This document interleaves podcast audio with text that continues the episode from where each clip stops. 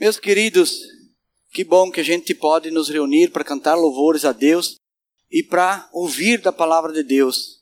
E hoje eu vou tratar de um assunto, de um livro que eu gosto muito. Eu gosto muito do livro de Tiago, por duas razões. Primeiro, porque ele é literalmente fácil de ser interpretado. Você pega e você lê a carta de Tiago e ela é fácil de ser interpretada. E segundo, porque ele é objetivo e direto. Não faz rodeios, fala aquilo que tem que ser falado. Mas hoje eu quero falar dos meus problemas. Hoje eu vou falar dos meus problemas. Então, se você por acaso se identificar com algum desses problemas, eu quero fazer uma pergunta para você ir meditando nela. Se você pudesse controlar ou mudar alguma parte do seu corpo, qual seria? Vá pensando. Talvez a gente vai falar do mesmo problema. Então, para você ir meditando e pensando, abre a Bíblia em Tiago, capítulo 3, e nós vamos ler do 1 ao 12. Então, meus queridos, Tiago, capítulo 3, do 1 ao 12, é o texto que nós vamos ler na palavra de Deus. Então, ele diz: Meus irmãos, não sejam muitos de vocês mestres, pois vocês sabem que nós, os que ensinamos, seremos julgados com maior rigor. Todos tropeçam de muitas maneiras. Se alguém não tropeça no falar, tal homem é perfeito sendo também capaz de dominar todo o seu corpo. Quando colocamos freio na boca dos cavalos para que eles nos obedeçam, podemos controlar o animal todo. Tomem também como exemplo os navios. Embora sejam tão grandes, impelidos por fortes ventos, são dirigidos por um leme muito pequeno, conforme a vontade do piloto. Semelhantemente, a língua é um pequeno órgão do corpo, mas se vangloria de grandes coisas. Vejam como um grande bosque é incendiado por uma simples fagulha. Assim também a língua é um fogo, é um mundo de iniquidade, colocado entre os membros do nosso corpo. Contamina a pessoa por inteiro, incendeia o curso da sua vida, sendo ela mesma incendiada pelo inferno. Toda espécie de animais, aves, répteis e criaturas do mar doma-se e tem sido domado pela espécie humana. A língua, porém, ninguém consegue domar. É um mal incontrolável, cheio de veneno mortífero. Com a língua bendizemos ao Senhor e Pai, e com ela amaldiçoamos os homens, feito à semelhança de Deus. Da mesma boca procede bênção e maldição.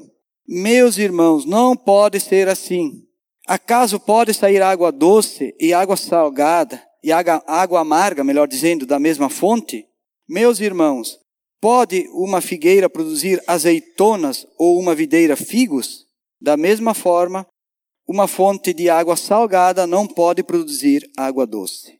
Senhor Jesus, queremos louvar e agradecer a Ti pela Tua palavra, Senhor, porque, Senhor, Tu nos permite ler, interpretar o Pai e meditar nela.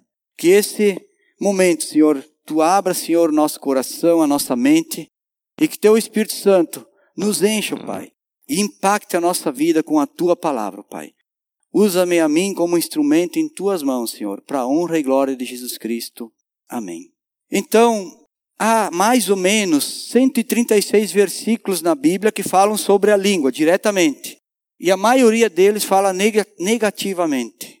Mas relacionado à língua, por exemplo, o falar, o anunciar, o dizer, o ensinar, o comunicar, Há milhares de versículos na Bíblia que falam sobre esses aspectos, que todos são através da língua.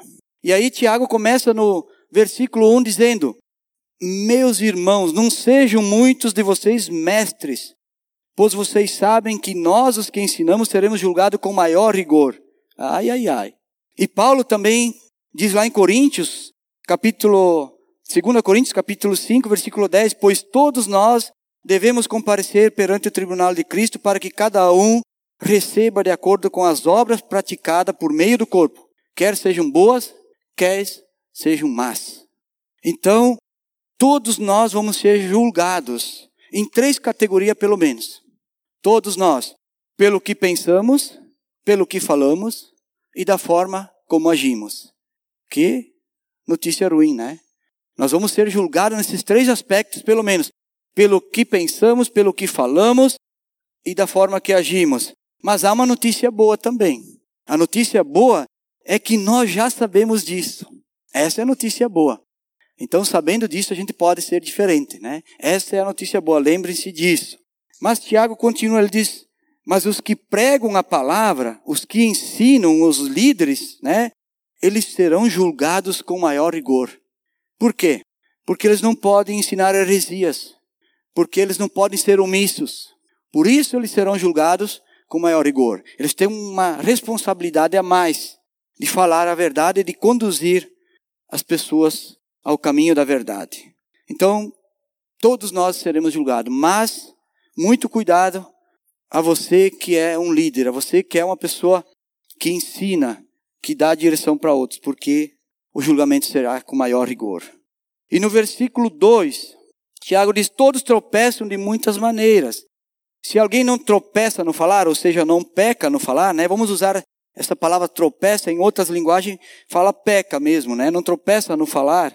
Tal homem é perfeito, sendo também capaz de dominar todo o seu corpo. Por quê? Porque a língua tem grande poder e autoridade. Mas deixa eu explicar. Tem grande poder e autoridade, mas não é aquele poder de amaldiçoar alguém. Não, não, não é isso. A língua, vou dizer, olha, você vai se arrepender, você vai se dar mal por causa disso. Não, não é assim. Também não é aquela, aquela questão de profetada, né? Olha, eu vou aqui profetizar para você, você vai ser abençoado, você vai ter uma bela família, você vai ser rico, você vai ser bem-sucedido. Não é disso que eu estou falando. Aqui Tiago está falando da autoridade e poder da língua sobre a realiza realização das coisas. Por exemplo, pela palavra você pode concordar ou discordar. A língua tem poder de concordar ou discordar. Pela palavra você pode elogiar ou criticar. Ela tem grande poder. Pela palavra, você pode falar bem ou falar mal. Também, através da palavra, você pode motivar uma pessoa ou você pode desanimar a pessoa. Por isso a língua tem grande poder. Pela palavra você pode agradecer ou reclamar, mentir e enganar. Olha quantas coisas a língua é capaz de fazer. Através da palavra, você pode demitir ou contratar. Né? Se eu sou patrão, eu posso demitir, eu posso contratar através da minha palavra. Eu posso vender e posso comprar, tudo através da palavra. Eu posso prender, ou mandar prender, ou mandar soltar, se eu tenho um cargo de autoridade. Então, através da palavra, as pessoas podem absolver alguém ou condenar. Então, é, é isso que é o poder da palavra. A palavra tem muito poder, muita autoridade, dependendo da posição em que você está. Por isso que Tiago começa dizendo que seremos julgados. Então nós precisamos ter o cuidado para controlar a língua, porque ali no versículo 2 está dizendo que quem controla a língua controla o quê? Todo o seu esqueleto. Controla todo o seu corpo. Quem controla a língua controla todo o seu corpo. Vai ser fácil controlar o corpo, porque as palavras devem dizer e o corpo fazer. Obedecer, tipo assim, honrar o fio do bigode, né, Jairo? É, no tempo antigo a gente assumia um compromisso pela palavra, não era com papel escrito, não. Não era com registro em cartório. Então, se o corpo fala, a, a língua fala, o corpo cumpre. Então eu digo assim: eu não vou ver mais porcaria na internet. Bom, eu falei, então eu tenho que cumprir. Eu não vou mais comer comida que me faça mal. O médico disse que o meu colesterol está para cima das nuvens. Então eu tenho que cuidar. Mas não adianta só falar. A palavra tem que ter autoridade. A palavra fala, né? Eu falo, não vou mais levar multa. Mas aí depois cometo o mesmo erro e levo outra multa. É, eu vou começar a fazer exercício, que é bom para a saúde. Mas é só da boca para fora. Então a língua precisa falar e o corpo cumprir. Senão nós falamos uma coisa e fazemos outra. Não é assim? E aí, no versículo 13, ele fala assim: quando colocamos freio na boca dos cavalos para que eles nos obedeçam, podemos controlar o animal todo. Por que, que o cavalo obedece com o freio na boca? Você sabe? Porque é colocado entre a língua e os dentes um aparelho, tipo isso aqui. Quem é que conhece aparelho aqui? Você já conhece? Dos mais jovens conhece? Alguém já faz ideia? Alguém quer fazer um teste? Eu não sei se o cavalo escovou os dentes, mas Dá para fazer um teste. Então, isso aqui é o freio do cavalo. E você imagina com um aparelho desse enfiado na boca, entre a língua e os dentes, quando alguém puxa, Vai doer, né? Não vai doer? A boca é um lugar sensível. Quem já foi ao dentista? Quem já foi né, arrumar um dente sabe quanto é doloroso, né? É, é enjoado aquele. A gente preferia pagar ao donto, mas não ter que fazer o serviço, né? Não é assim? Pois é.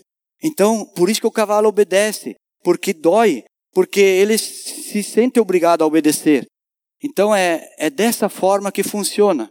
Mas o cavalo, ele é um animal. Então é a forma que se consegue fazer um animal obedecer, é desse jeito. Agora no versículo 4, Tiago está dizendo: Tomem também como exemplo os navios. Embora sejam tão grandes e impelidos por fortes ventos, são dirigidos por um leme tão pequeno ou muito pequeno, conforme a vontade do piloto. Então a língua pode dominar grandes coisas, como eu já falei, tanto para o bem como para o mal. E é ali, diz nesse versículo, que um navio é impelido por fortes ventos. A língua não é impelida por fortes ventos? Hoje a gente não fala aqui no Ocidente e vai lá para o Oriente. A internet leva, a mídia leva o que é falado de um, uma parte a outra do mundo. Então, a própria língua, aquilo que é falado é, é impelido por fortes ventos. Mas o que é importante, que o navio é tão grande, o leme é tão pequeno, mas o leme é que dá a direção para o navio, conforme a vontade do piloto. Sabe quem é o piloto da sua língua? Quem é o piloto da sua língua? É você. Sou eu que sou o piloto da minha língua. Então, eu vou conduzir, mesmo que seja impelido por fortes ventos, para o lugar que eu quero. Porque eu sou o piloto da minha língua. Ou pelo menos deveria ser. No versículo 5, semelhantemente a língua é um pequeno órgão do corpo, mas se vangloria de grandes coisas. Vejam como um grande bosque incendiado por uma simples fagulha. A pergunta aqui para mim e para você é: você tem controle sobre a sua língua? Você tem controle? Ali diz no versículo que se vangloria de grandes coisas. Do que, que a gente vai se vangloriar? Não somos pó? Não somos pecadores? Do que, que vamos nos vangloriar? Ah, alguma coisa de bom que você faça não tem a mão de Deus? Qualquer coisa de bom que eu fizer, que você fizer, tem a mão de Deus envolvido nisso. Por mais inteligente que você seja, por maior capacidade que Deus te deu, mas vem de Deus. Então do que, que eu devo me vangloriar? Por isso já diz, vã glória, vã, é em vão.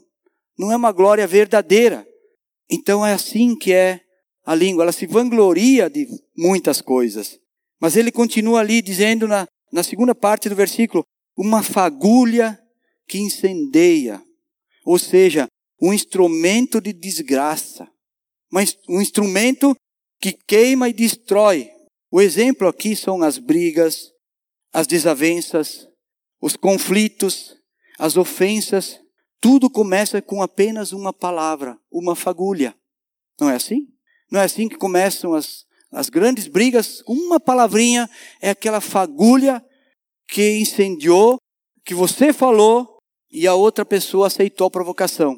E a partir disso, incendeia todo um bosque, incendeia um relacionamento. Então, muito cuidado com a palavra. No versículo 6, assim também a língua é um fogo, é um mundo de iniquidade colocado entre os membros do nosso corpo. Contamina a pessoa por inteiro, incendeia todo o curso da sua vida, sendo ela mesma incendiada pelo inferno. Olha só. Por isso que eu fiz aquela pergunta no início, que disse que é o meu problema. Se eu pudesse controlar alguma parte do meu corpo, mudar, com certeza seria a língua. Olha só o que que, que, que é essa língua, né? Pequeno órgão que incendeia, que contamina. Nós podemos pecar de muitas maneiras, mas com a língua o pecado é instantâneo. É instantâneo, é que nem estourar pipoca. É, põe no micro-ondas, é para já. O pecado através da língua é instantâneo. A língua é o principal órgão de transmissão do pecado. É imediato. É imediato. Tem outros pecados que você demora um pouco mais para realizar, mas com a língua é imediato. No versículo 7 e 8, Toda espécie de animais, aves, répteis e criaturas do mar doma-se e tem sido domada pela espécie humana. Versículo 8. A língua, porém, ninguém consegue domar. É um mal incontrolável, cheio de veneno mortífero. Ninguém consegue domar ou controlar, pois não permitimos o freio de Deus. Por que, que ninguém consegue domar? Porque nós não permitimos o freio de Deus na nossa língua. Qual é esse freio? É o conhecimento da palavra de Deus, é a sua vontade feita em nossa vida. É a sabedoria de Deus implantado no meu e no seu coração. Esse é o freio de Deus. É a sabedoria de Deus em nosso coração, em nossas palavras. Dessa forma, nós podemos controlar a língua. Abre Provérbios, capítulo 1, do 29 ao 31. Se você não tiver a mão ali, está aqui na tela. Provérbios 1, 29. Visto que desprezaram o conhecimento e recusaram o temor do Senhor, não quiseram aceitar o meu conselho e fizeram pouco caso da minha advertência, comerão do fruto da sua conduta e se fartarão das suas próprias maquinações. Ou seja, por que que da minha língua sai palavras ruins? Palavras que contaminam, que incendeiam, que peca.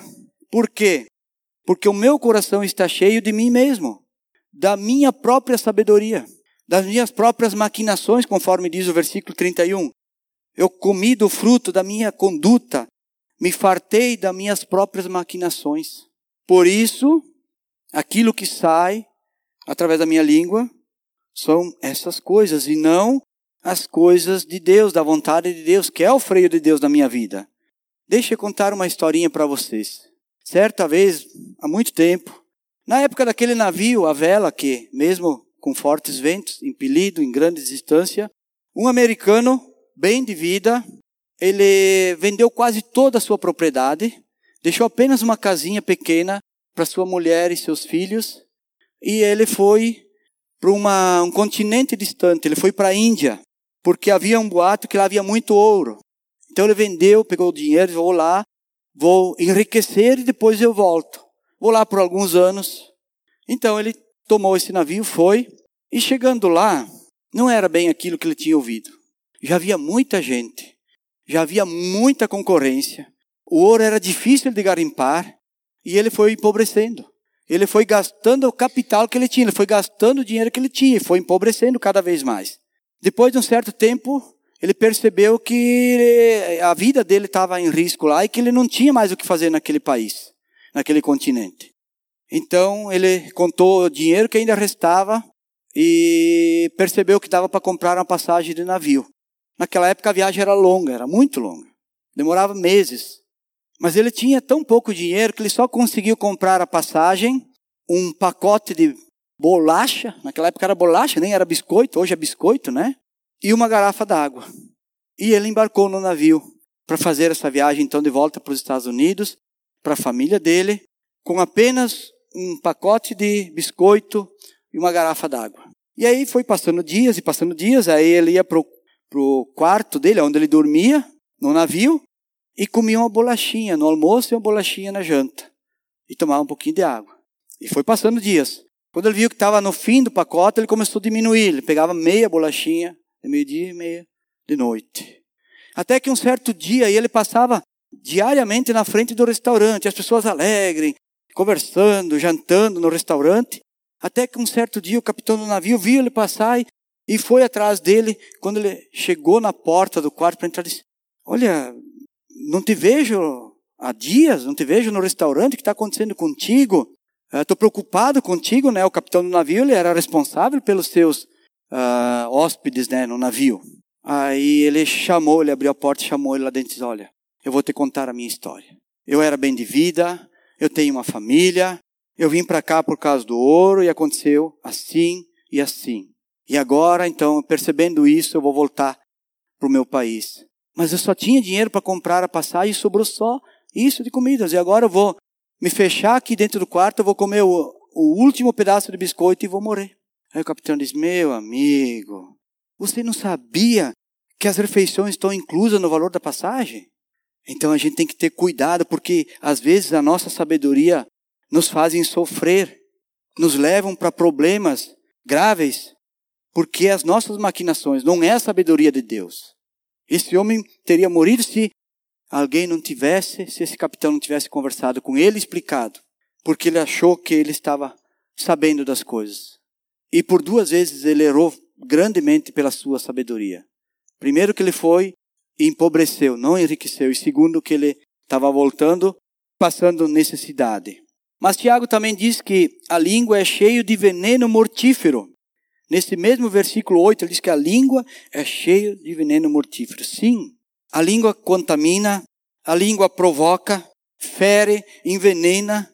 E o problema do ser humano é que, na maioria das vezes, falta a sabedoria do Espírito Santo.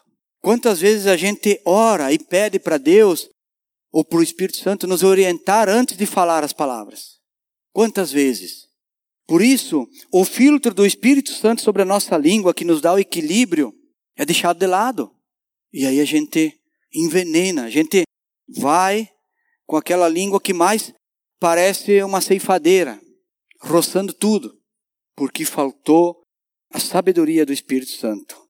Provérbios 16, 21 e 23. Ali diz assim: O sábio de coração é considerado prudente. Quem fala com equilíbrio provoca a instrução, promove a instrução. O entendimento é fonte de vida para aqueles que o têm, mas a insensatez traz castigo aos insensatos. Não foi isso que aconteceu com esse homem?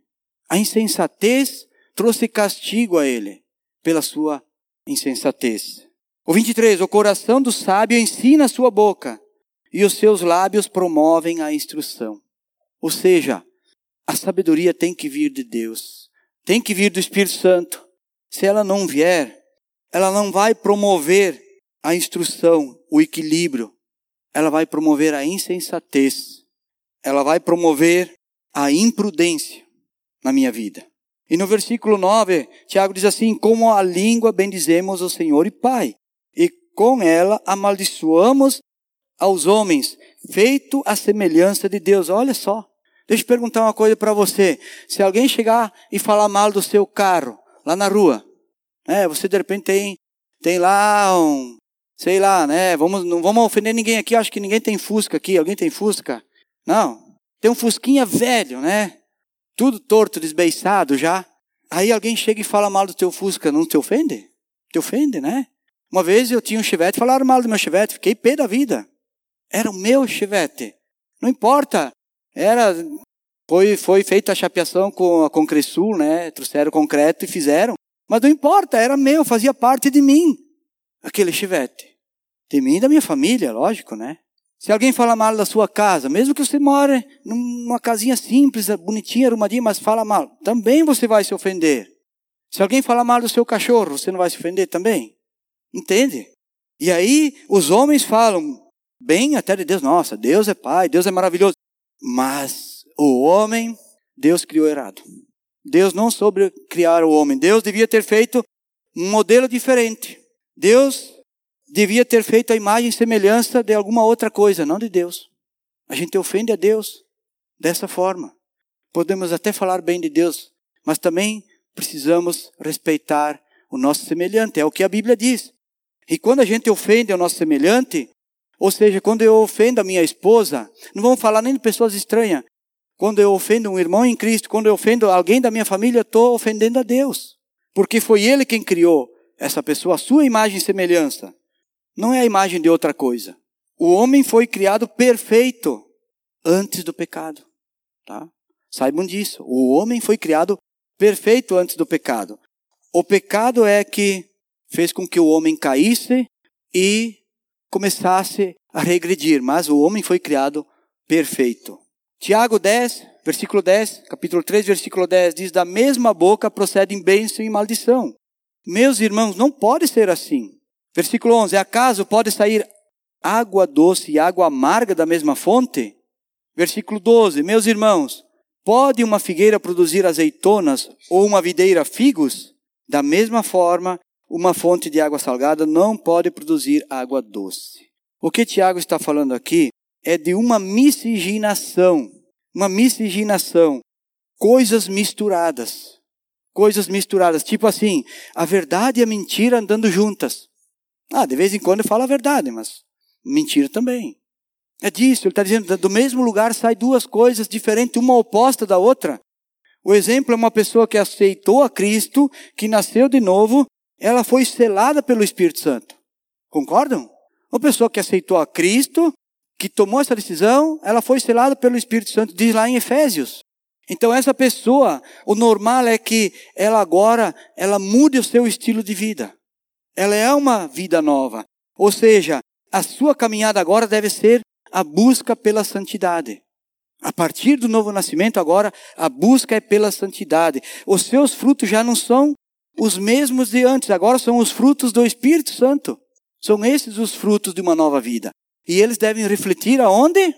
Na maneira que a gente age e naquilo que nós falamos. E, se possível, no nosso pensamento e no nosso coração, mesmo que as pessoas não vejam, mesmo que as pessoas não enxerguem. Então, isso é o que está acontecendo, segundo o exemplo desse versículo aqui. Não pode sair, como diz aqui no versículo 10, da mesma boca procede bênção e maldição. Meus irmãos, não pode ser assim. Não pode. Não pode da mesma boca sair a verdade e a mentira. Porém, no versículo 10, que Tiago fala isso, uh, ele está dizendo que a pessoa que fala de Deus, que fala da Bíblia, também fala palavrões, também conta piada suja, também xinga, também reclama, também engana. É disso que ele está tá falando aqui, nesse versículo 10. Então não podemos misturar as coisas. Isso é muito complicado.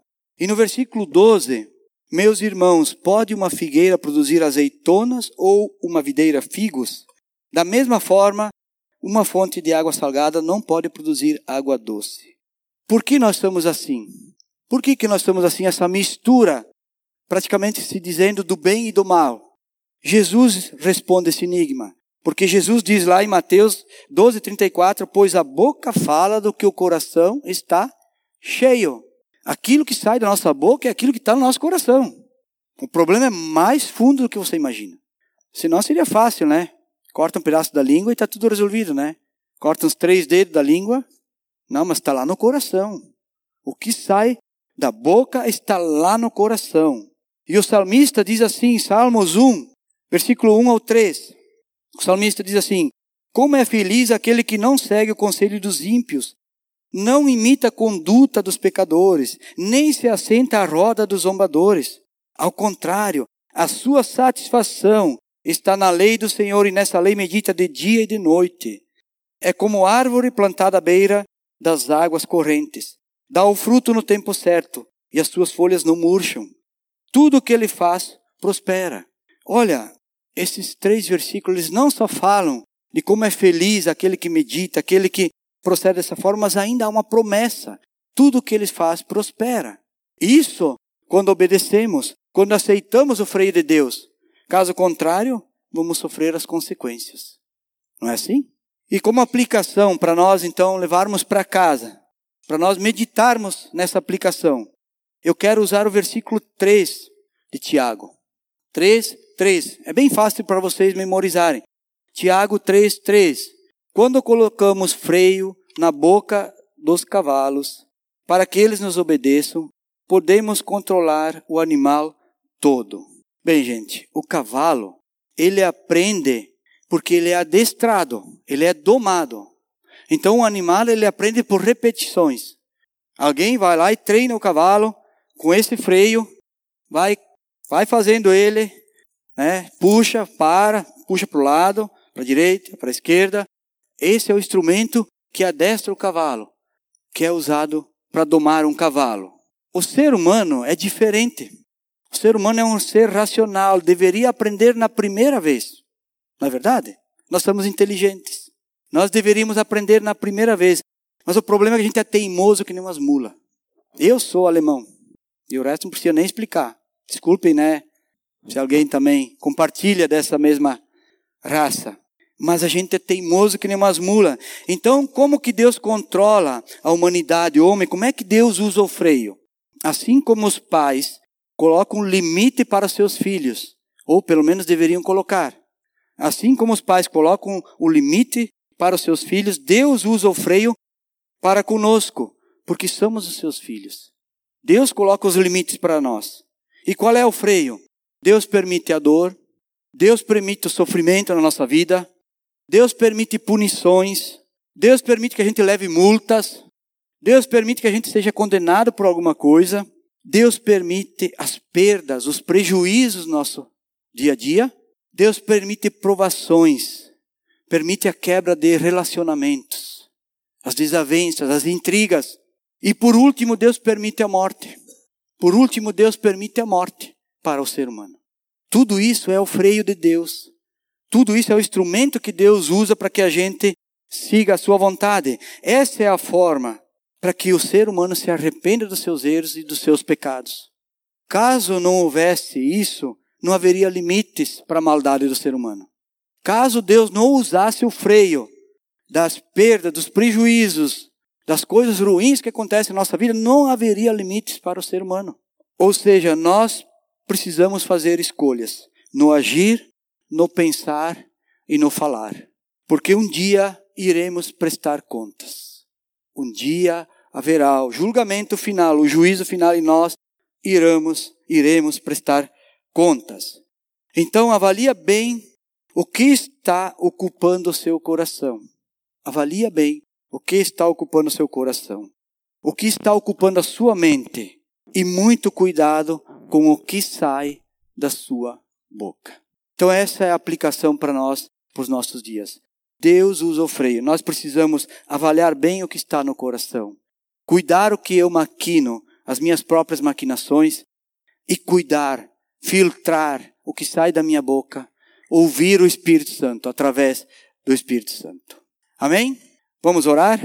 Ó oh Deus, queremos te louvar, o Pai, te agradecer, porque sabemos, Senhor, que tu nos ama, o Pai.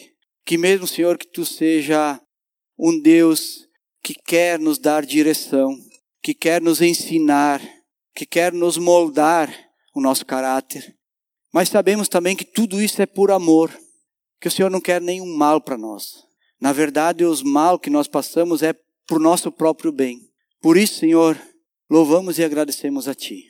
E pedimos a Ti, Senhor, que Tu nos dê com clareza, Pai, todo esse ensinamento que necessitamos. E que nós, enquanto estamos aqui na terra, Deus, possamos amadurecer e possamos ser controlados, oh Deus, pelo Teu Espírito Santo. Que o Senhor nos guarde até a volta de Cristo.